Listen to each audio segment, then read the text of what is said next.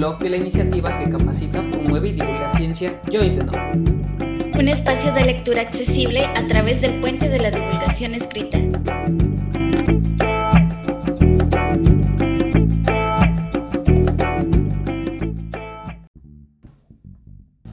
¿Qué tal amigas y amigos de Join the Note? Les damos la más cordial bienvenida a esta primera emisión de podcast de el blog Conciencia, el blog de la iniciativa que capacita, promueve y divulga ciencia Join the Node. Mi nombre es Juan Morales Trejo, dirijo la iniciativa Join the Node y estoy acompañado de fabulosas personas el día de hoy. Hola, soy Stephanie, editora del blog eh, de la iniciativa Join the Node. Eh, soy bióloga y también parte de este podcast y hoy tenemos un invitado especial en nuestra primera edición. Así es, Steph. Muchas gracias por hacer mención de esto. Y bueno, más que nada también agradecer muchísimo a Damián Shotlanigua Flores que nos acompaña el día de hoy. ¿Cómo estás, Damián? Claro. Eh, muchas gracias por la invitación, Juan y Steph. Estoy muy contento de estar con ustedes eh, mi nombre es también Rodrigo Flores, soy antropólogo, maestro en geografía, doctorado en ciencias sociales con especialidad en estudios rurales y soy la cuarta generación de productores de café. Muchas gracias, Damián. Pues esta, en, esta emisión vamos a platicar, vamos a darnos la oportunidad de leer eh, un texto que uno de los autores del blog de la iniciativa escribió para el blog y que realmente pues se antoja mucho y precisamente es por eso que estás este, en esta emisión acompañándonos. El texto es de Gerardo Trujano Huerta, está titulado El que a buen árbol se arrima, un buen café cosecha. Y si me permiten, comienzo con el primer párrafo y enseguida continúa este. Así que bueno, Podemos considerar el cultivo de café como un agroecosistema, ya que no solo se obtienen recursos para el autoconsumo o comercialización, sino que también proporcionan diferentes servicios ambientales, servicios gratuitos que recibe la humanidad por parte de los ecosistemas naturales. Y abre. ¿Sabías que el café veracruzano se considera como el mejor del país? Si desconoces este dato, no te preocupes, aquí te hablaremos del porqué de su excelente calidad. En Veracruz Aproximadamente 86.000 productores pertenecientes a 82 municipios producen el tan preciado recurso.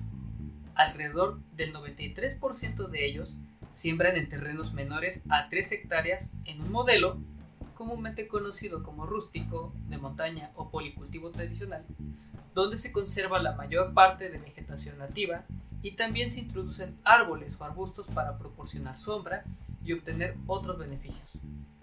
Asimismo, resalta la importancia que tienen las zonas cafetaleras al albergar culturas como la náhuatl, totonaca y popoluca, que a su vez coinciden con bosques montañosos, selvas húmedas y secas que son de los sitios más diversos, donde existe un alto número de especies de plantas y animales en nuestro país.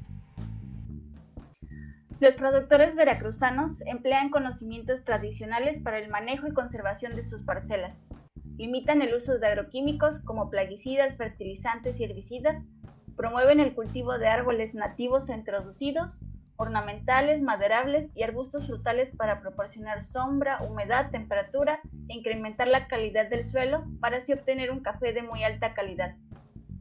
Por todo lo anterior, podemos considerar al cultivo de café como un agroecosistema y referirnos a ello como un cafetal agroecológico, ya que no solo se obtienen recursos para el autoconsumo o comercialización, sino que también proporcionan diferentes servicios ambientales. Estos son servicios gratuitos que recibe la humanidad por parte de los ecosistemas naturales, como la conservación del suelo para evitar la erosión, y nutrientes a través, a través de las raíces de los árboles, y también secuestran el carbono y lo almacenan en raíces, troncos y en el suelo, ayudando, ayudando de esta manera a combatir el cambio climático. Representan gran interés paisajístico y turístico. En ellos se lleva a cabo la polinización, fungen como lugares de resguardo de recursos culturales y genéticos y además funcionan como puentes, corredores biológicos para la conectividad y movilidad de especies entre diferentes fragmentos de un mismo ecosistema. La próxima ocasión que vayas a comprar tu café, pregunta si es orgánico, sustentable o si tiene alguna certificación como la de comercio justo, amigable con el ambiente o amigable con las aves, por mencionar algunos. Si el café tiene por lo menos alguna de estas distinciones, significa que proviene de alguna organización cafetalera que conserva sus agroecosistemas bajo sombra, es socialmente justa, económicamente solidaria y busca un desarrollo humano equilibrado con el ambiente. A pesar de todos los beneficios y servicios ambientales que otorga el cafetal agroecológico, existen productores que optan por un sistema tecnificado, que en la actualidad se ha ido extendiendo, y que consiste en retirar toda la sombra e intensificar el uso de plaguicidas, herbicidas, fertilización, control de maleza y poda, con el único fin de producir en grandes cantidades e incrementar las ganancias económicas. Bueno, ese es el final del texto y realmente yo creo que nos va a servir mucho para hacer unas cuantas reflexiones esta noche y para eso, pues bueno, precisamente está Damián acompañándonos. Claro, eh, bueno, para empezar, quiero felicitar a Gerardo Trujano Huerta, que es el chico que escribió este texto. Eh, y aprovecho para promocionar el blog. Pasen, hay otros temas interesantes de este mes y el mes de mayo eh, tendremos nuevos temas que pueden eh, leer. Y respecto a este, bueno, me parece que es un tema súper importante ya que es una actividad económica que está presente sobre todo en la zona de alta montaña en el estado de Veracruz. Entonces es algo importante de discutir, ¿no? Como sabemos, en la actualidad, la mayor parte de nuestro país, que es México, está cubierto por ecosistemas que han sido manejados o modificados por los seres humanos y muchos de estos están destinados a sistemas agropecuarios, ¿no?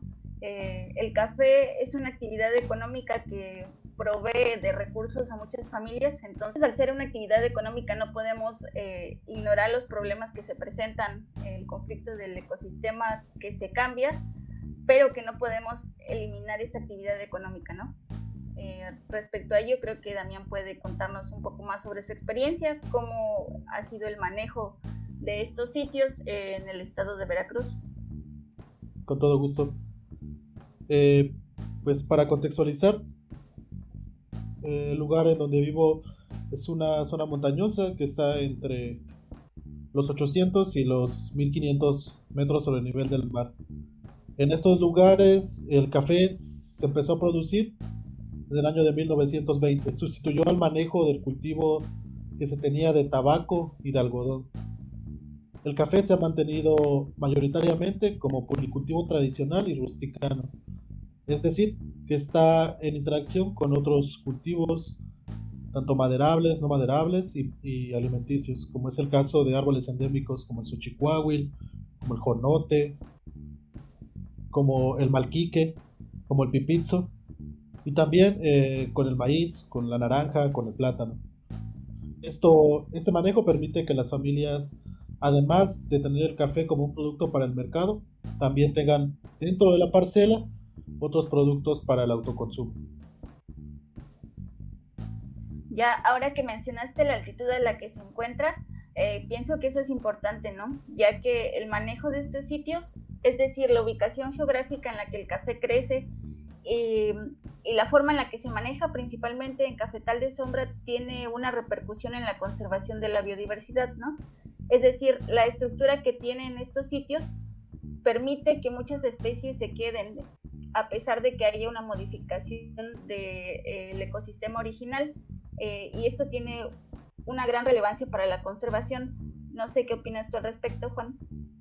Sí, esto que, que estás mencionando creo que es una de las cosas más interesantes y quizá muy valiosas respecto a los eh, en cuestiones de diversidad y en cuestiones de mantenimiento de, de, los ecosistemas y es que precisamente mientras otras actividades agrícolas posiblemente implican que se reemplace la vegetación eh, con algo que evidentemente va a cambiar la, la estructura de las comunidades que seres vivos que ahí habitan, precisamente el cafetal o los sistemas eh, agroecológicos cafetaleros eh, promueven muchísimo el establecimiento también de organismos.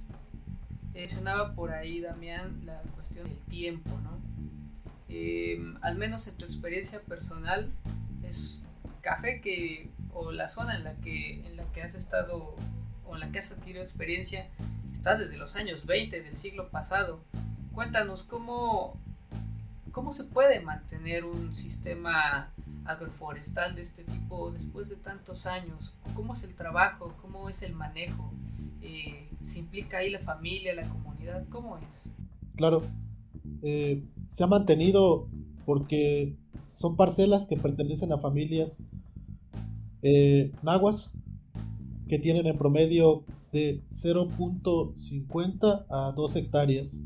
Existen casos, un porcentaje de un 10% alrededor, que sí tiene más de, de 5 hectáreas, pero la mayoría eh, tiene un manejo en, parcelas pequeñas.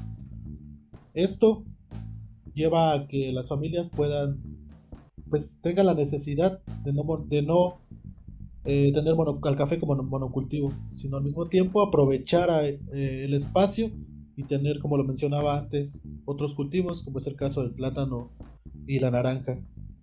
Eh, esta zona pertenece a un bosque mesófilo de montaña y selva alta perennifolia, lo que permite que exista una gran diversidad de, especies, eh, abonando a lo que mencionaban ustedes. los cafetales son un lugar de encuentro para diversidad de aves, y organismos, que, las familias siguen respetando y que, se pueden ver eh, cuando se visitan estos lugares. Claro, ahora que mencionas eso, Damián, pienso que es importante mencionar que el bosque mesófilo de montaña es uno de los ecosistemas que ocupan eh, la menor extensión en nuestro país, es aproximadamente el 1%, ¿no?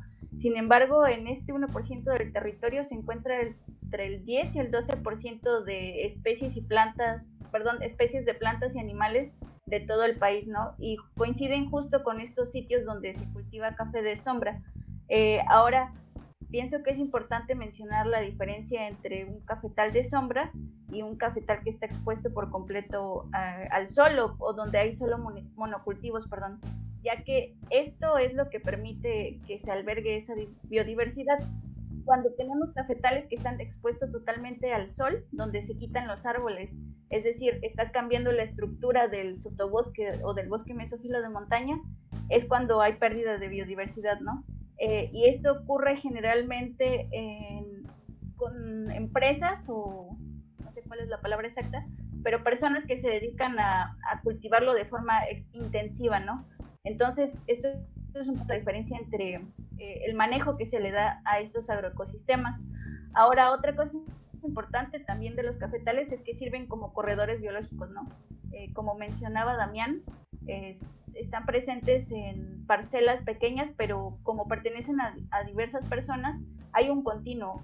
¿Podrías hablarnos un poco sobre eso, Damián? ¿Cómo es la distribución de las parcelas en estas comunidades eh, en las que tú has trabajado? ¿Hay, ¿Realmente hay como un corredor o están dispersas? ¿Cómo es más o menos la ubicación? Sí, eh, son cafetales dispersos, la, pero están, mantienen la relación del el dominio de este manejo de policultivo tradicional y rusticano, que las políticas públicas del gobierno mexicano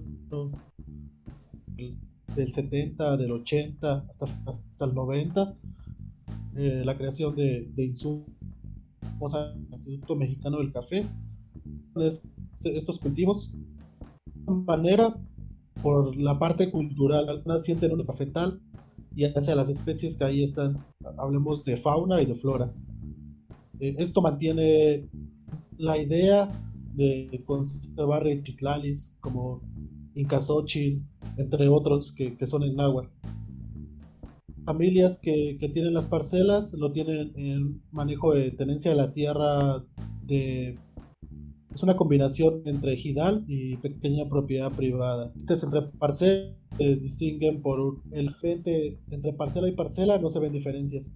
Como dominio de, de manejo el paisaje tanto a, a, una escala local como a una vista panorámica, picar eh, es donde realmente a, panorámica no se logran ver las plantas de café, se tiene a un nivel parcela para poder identificarlas desde distintas lecturas del paisaje. Aquí, por ejemplo, si me permiten abonar algo, eh, y, eso fue de, los entre los primeros comentarios que hizo Damián. Haces mención en, eh, a palabras, por ejemplo, palabras o nombres o usos comunes de vegetación. Mencionabas por ahí las especies de árboles, bueno, al menos los nombres comunes de los árboles que están relacionados a este policultivo. Y quiero guiar eso un poco también hacia el otro lado, en el que no solamente estamos hablando de la biodiversidad que implica un, policultivo de café o, el tradicional de café, sino también como a, a, una situación que es resultante de este policultivo, que son los servicios ambientales, ¿no? Estos servicios de los que escribe Gerardo, que son, eh, para citarlo adecuadamente, eh, servicios ambientales, tal como lo escribe, servicios, servicios gratuitos que recibe la humanidad por parte de los ecosistemas naturales. Y es que bueno, entre estos servicios eh, ambientales, por supuesto, hay, mucho, hay muchas cuestiones que tienen que ver con, la cultural, con lo cultural, ¿no? definitivamente considero que este tipo de sistemas agroforestales permiten el desarrollo económico también de las comunidades, ya que permiten tener, según mi perspectiva, por supuesto, una forma de autosustento económico basado en un sistema que no parecería ser agresivo con el uso del suelo, tal como lo estaría proponiendo en este caso Steph, en el que en, otros, tipos de entidades lo que hacen es reemplazar la cobertura arbórea para tener el café totalmente expuesto al sol. Además de esto, por supuesto, eh, conservar sus parcelas, aunque estén dispersas, pero que sean parcelas con un sistema eh, policultivo, también le da algunas ventajas, no solamente a las comunidades cercanas donde está el café, sino también a una, en una escala regional. Hay ventajas que se reflejan a partir de este tipo de policultivos, como lo son, pues por supuesto, la, una mayor captación de dióxido de carbono, ¿no? A final de cuentas, pues tienes, digamos, una extensión arbórea más grande, además variada, pues tienes algunos servicios como estos. También, por supuesto, podemos encontrar lo que es la regulación de la infiltración, la recarga de los mantos acuíferos, muchísimas cosas que puedes encontrar como beneficios que definitivamente se reflejan en las comunidades, pues a final de cuentas las comunidades utilizan el agua y si algo precisamente se estaría hablando de este tipo de policultivos es una ayudadita que nos estarían dando para retener un poco más de agua, ¿no? No sé qué opinas en este caso.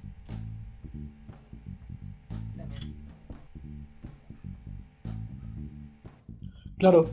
Eh, además de, todo esto, eh, las zonas, un trabajo familiar, la mano de obra, eh, existe poca presencia de jornales. Lo, esto mismo, esta misma forma de trabajo, pues mantiene las relaciones comunitarias, como es el caso de las faenas, el caso de las ayudas mutuas. Existe una cohesión social que está en, las, en los cafetales, en la manera de, manejarlos. Eh, otra de las, los principales factores que mantienen este, esta forma de cultivo, forma de irrigación, es de temporal. Es decir, que el agua también se, se, mantiene, se conserva. Eh, en las montañas se genera eh, fuentes de agua, que es lo que abastece a la comunidad pero también eh, la comunidad recicla cuando procesa el café en, tipos de beneficiado, beneficiado húmedo.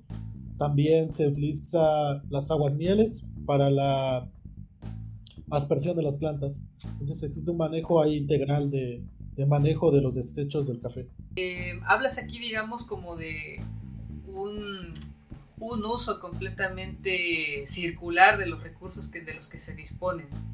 Entonces, a mí eso me parece muy interesante. Eh, para las personas que estén escuchando el podcast, eh, ¿qué es el beneficiado? ¿Cómo, ¿Cómo podríamos entender el beneficiado? Creo que es una palabra bastante relacionada en este sentido con el café. Al menos yo no sabría explicar cómo es el o qué es, a qué se refiere el beneficiado. Si nos puedes ayudar, a En el beneficiado se divide en dos partes, el beneficiado húmedo y el beneficiado seco. El beneficiado húmedo consiste, se corta el café cereza de la planta, se lleva al beneficio, donde se puede despulpar o se puede poner a secar, eh, así como se corta de la planta. Ese es un tipo de proceso natural.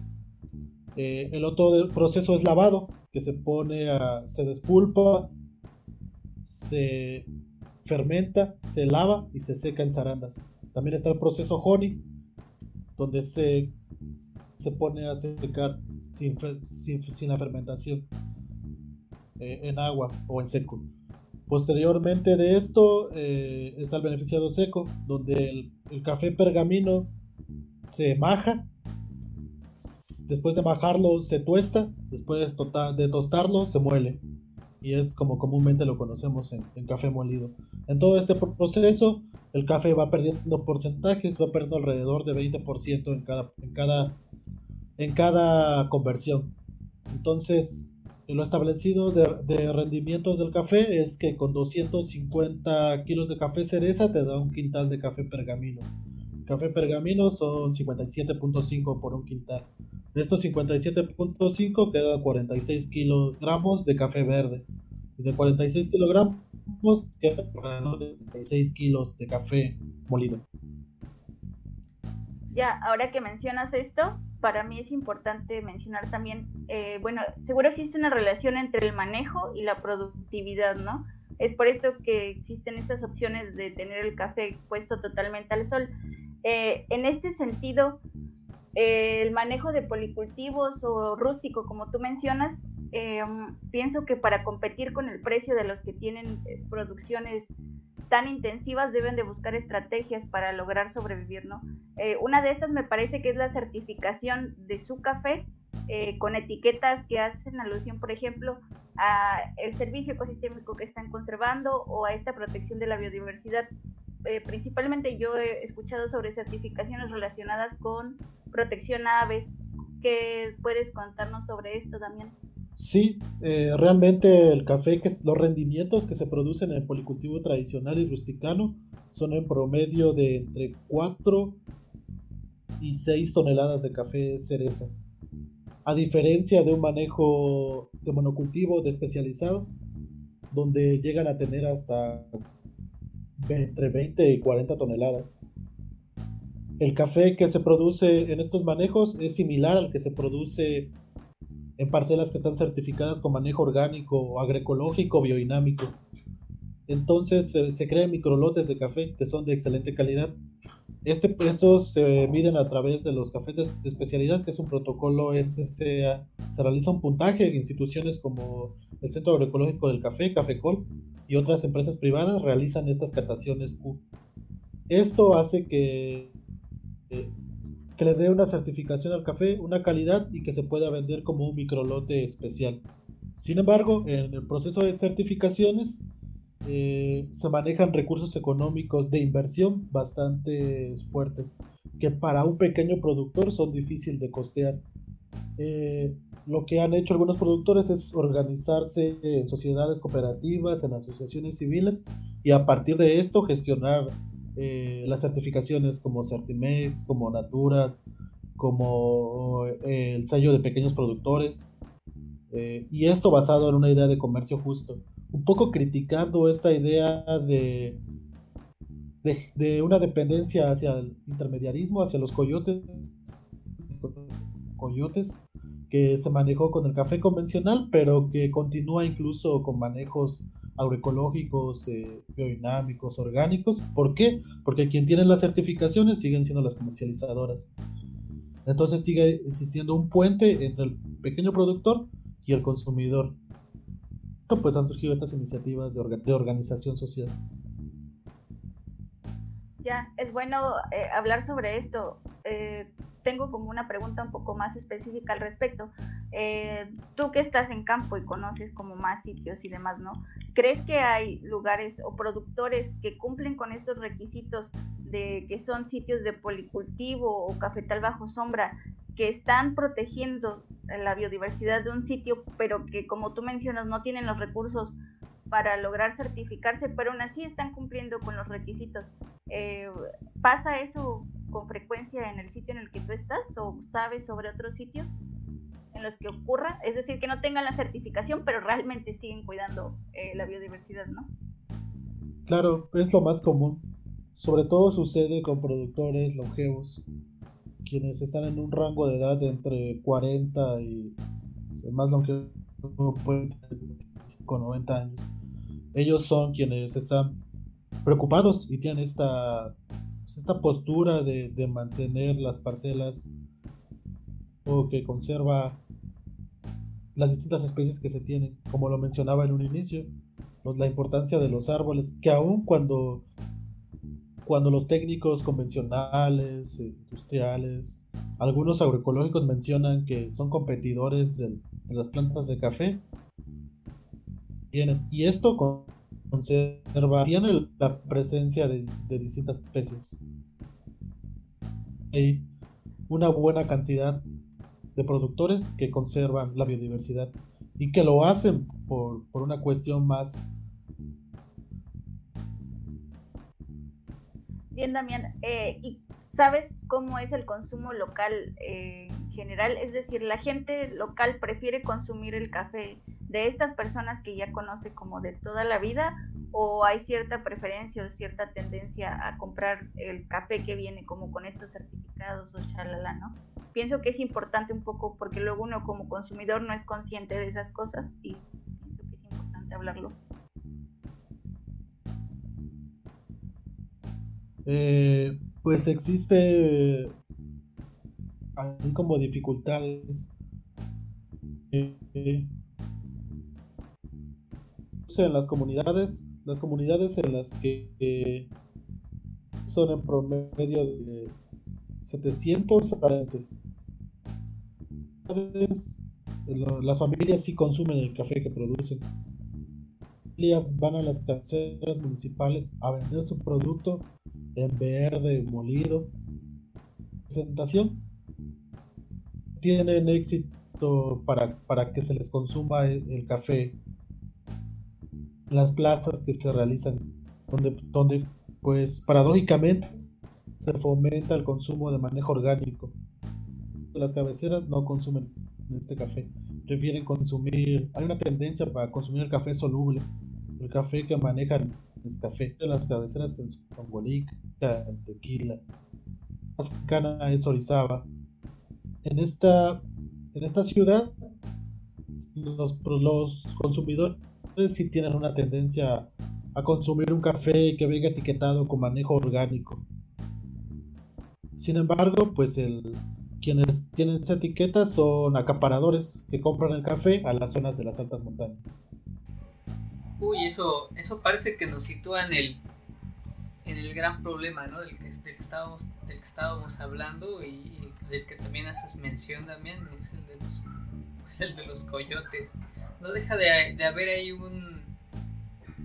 Eh, pues desde, desde ese punto de vista considero que es como un, un abandono por parte de los sectores gubernamentales que son quienes deberían de estar brindándole el apoyo a los pequeños productores y más que nada a las comunidades donde se está produciendo este café que tiene un alto valor, no solamente comercial, sino también un alto valor eh, biológico, un alto valor cultural, valor en muchos sentidos, ¿no?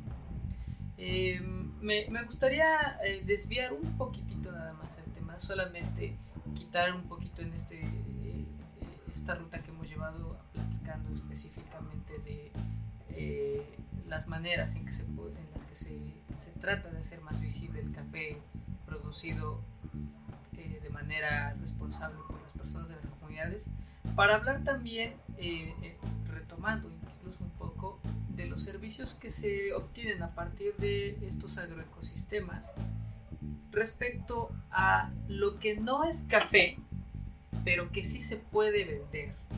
Es decir, en, los sistemas de policultivo del café hay al menos helechos, bromelias y orquídeas, plantas de un gran valor ornamental, un gran valor cultural estético por supuesto, y que podrían representar también una fuente de ingreso para las comunidades en donde tienen su café eh, policultivo. Sin embargo, sabemos que bueno, extraer estas plantas eh, eh, sin, sin, control podría, en lugar de tener un beneficio a mediano o largo plazo, pues podría convertirse en una catástrofe.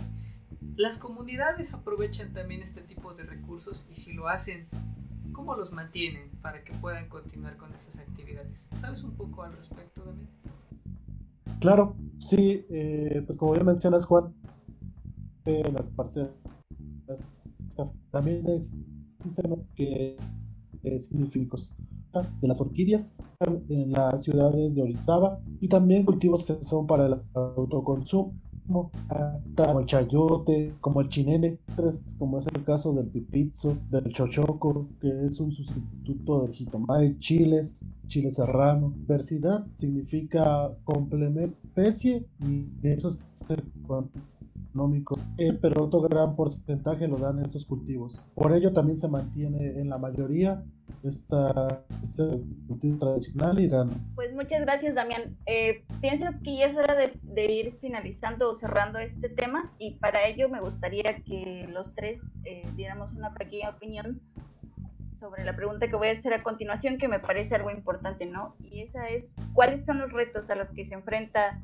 eh, la producción de café, sobre todo en este manejo de policultivo rústico.